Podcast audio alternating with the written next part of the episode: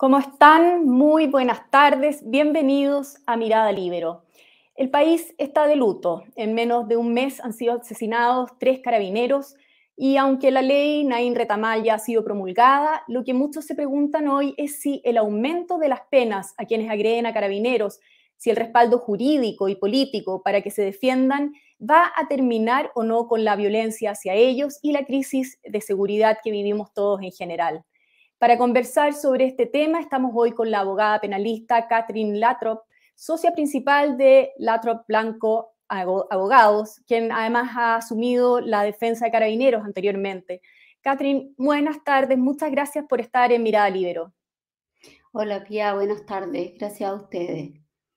Bueno, decía en un comienzo que estamos bastante golpeados como país, eh, si bien ayer eh, celebrábamos eh, quizás la aprobación de la ley Nain Retamal, vemos que la crisis de seguridad persiste, afectando especialmente a carabineros. Eh, ¿Cuál es tu percepción? A ver, mira, yo creo que eh, la percepción que tenemos en, tomando tus propias palabras, ayer, eh, sobre todo especialmente para aquellos que hemos asumido defensa de carabineros y, y, que tenemos experiencia en el mundo de la litigación, desde cierta perspectiva celebrábamos. Eh, celebrábamos porque creo que eh, la, eh, la, aprobación de la ley ya, ya tenía una muestra de que nuestro mundo político entendiera lo que estaba pasando.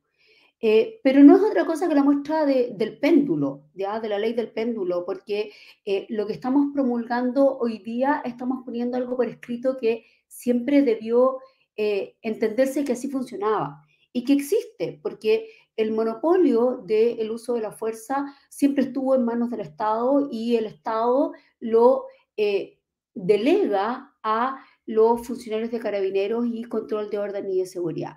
Pero lamentablemente eh, tenemos que eh, decir que la situación política del país y el populismo también ese mismo que hoy día escuchamos de los académicos cuando reclaman respecto del aumento eh, de las penas, eh, llevaron a que se olvidara aquello. Entonces, hoy día la ley Nain Retamal lo que hace es llevar a poner por escrito algo que ya existía y que ya debía ser reconocido. Pero la gran pregunta es si eso va a solucionar la crisis de delincuencia y el problema del control del orden público que tenemos hoy día. Em, la verdad es que ahí tal vez me voy un poco más al extremo. ¿ya? y, creo que, hoy día tenemos un problema que necesitamos trabajar mucho más en conjunto. Porque eh, tenemos un problema que está muy mezclado en lo que tiene que ver con eh, la cultura criminal que hemos recibido en el país y respecto de la cual eh, creo que no tenemos unas medidas lo suficientemente concretas hoy día. No tenemos eh, una migración ordenada, hemos recibido un contacto criminógeno que no existía en nuestro país y eso unido a eh, lo ocurrido con posterioridad a octubre de 2019, que se le perdió por completo el respeto a la autoridad, nos deja en una situación muy complicada. vamos, vamos desmenuzando un poco esto. Eh, a ver, decías tú que eh, Carabineros siempre tuvo el monopolio de, del uso de la fuerza, pero ¿por qué entonces los carabineros están siendo tan vulnerables? ¿Cuál es el problema de fondo? Bueno, es que yo creo que es un problema de, la manera en cómo el momento político quiso interpretar la norma, ¿ya? O sea, todos sabemos que hay instructivos respecto del uso de la fuerza, todos que de alguna manera existían distintos niveles en los cuales se autorizaba eh, determinados eh, mecanismos para el control del orden público, ¿ya? Pero también es necesario e importante que nos situemos en en que en octubre de 2019 la policía eh, debió salir a la calle con una preparación para la que no estaba, valga la redundancia, preparado. ¿ya? Nosotros vivimos una situación política y una situación de descontrol eh, social con un reclamo que eh, hoy día la gente no lo entiende y no lo valida. Hoy día no es eh, una manifestación política quemar el metro, saquear, golpear a los carabineros, identificarse con un animal, eh, perdón la palabra, pero con el perro matapaco. Eh, hoy día la gente no se identifica con eso. Pero durante el año 2019, durante el año 2020, de alguna manera la sociedad lo respaldó y lamentablemente los políticos de este país lo validaron y eso lamentablemente trasunto de alguna medida a nuestros tribunales de justicia. Entonces, desde ahí se deslegitimó al funcionario policial que hacía el correcto y de buena fe control del orden público y control de la seguridad interior de nuestro país en materia de delincuencia común y entonces pasamos a tener a aquel que nos protegía, aquel que siempre fue el que reinaba en las encuestas, como el más, valorado, como el peor sujeto y como el peor calificado, y a siempre pensar que actuaba con dolo. De ahí, por ejemplo, viene el comentario o, el, o, el, o, la aseveración que yo personalmente he hecho y me hago responsable de decir que en la nueva eh, en el, nuevo, en el nuevo articulado de la legítima defensa, cuando entendamos que eh, no concurra los requisitos establecidos por la ley, entonces lo vamos a aplicar como una minorante responsabilidad, es decir, cuando los funcionarios usen sus armas, salvo que haya dolo. ¿Y por qué yo lo cuestiono? Porque el dolo es algo subjetivo. Y es lo mismo que hacen hoy día los académicos cuando dicen, bueno, no, si subimos las penas no vamos a solucionar el problema. Si normamos todo esto a este nivel no vamos a solucionar el problema. Eh, el problema requiere un, análisis global. Si tú lo llevas a la migración, por ejemplo, a que tengamos efectivamente un control ordenado del ingreso de migración y una expulsión efectiva en el caso de los migrantes. Vamos a lo que pasó anoche, por ejemplo. Lo que pasa anoche pasa en un sector que está absolutamente copado por lamentablemente migrantes ilegales. Yo personalmente te puedo dar el caso de un inmueble que está exactamente a, creo que una cuadra y media en Santiago 2126, que era antiguamente una panadería y que hoy día tiene más de 300 migrantes ilegales donde han habido procedimientos de homicidio, de droga, pero Carabineros no puede entrar. Porque si entra, van a ser repelidos igual como fue repelido el funcionario que lamentablemente falleció anoche. ¿Qué pasa? ¿Por, qué eh, no hay em, una decidida, o sea, ¿por qué no Carabineros no, no, exige quizás esa, ese apoyo para poder intervenir como corresponde, en este caso particular, por ejemplo? A ver, yo creo muy honestamente y me hago responsable de eso es porque no han, porque Carabineros por una parte no ha contado con el apoyo y por otra porque el apoyo de quién?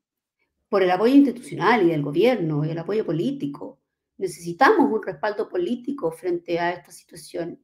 Necesitamos que el gobierno deje de eh, tener el complejo de que cualquier funcionario de orden y seguridad es transgresor de derechos humanos. Y no, a ver, dos preguntas en una. ¿No, le, no te parece que eh, eso lo ha ido haciendo el gobierno? De hecho, el general eh, director ya, eh, Ricardo Yáñez ha dicho que se siente apoyado por el gobierno.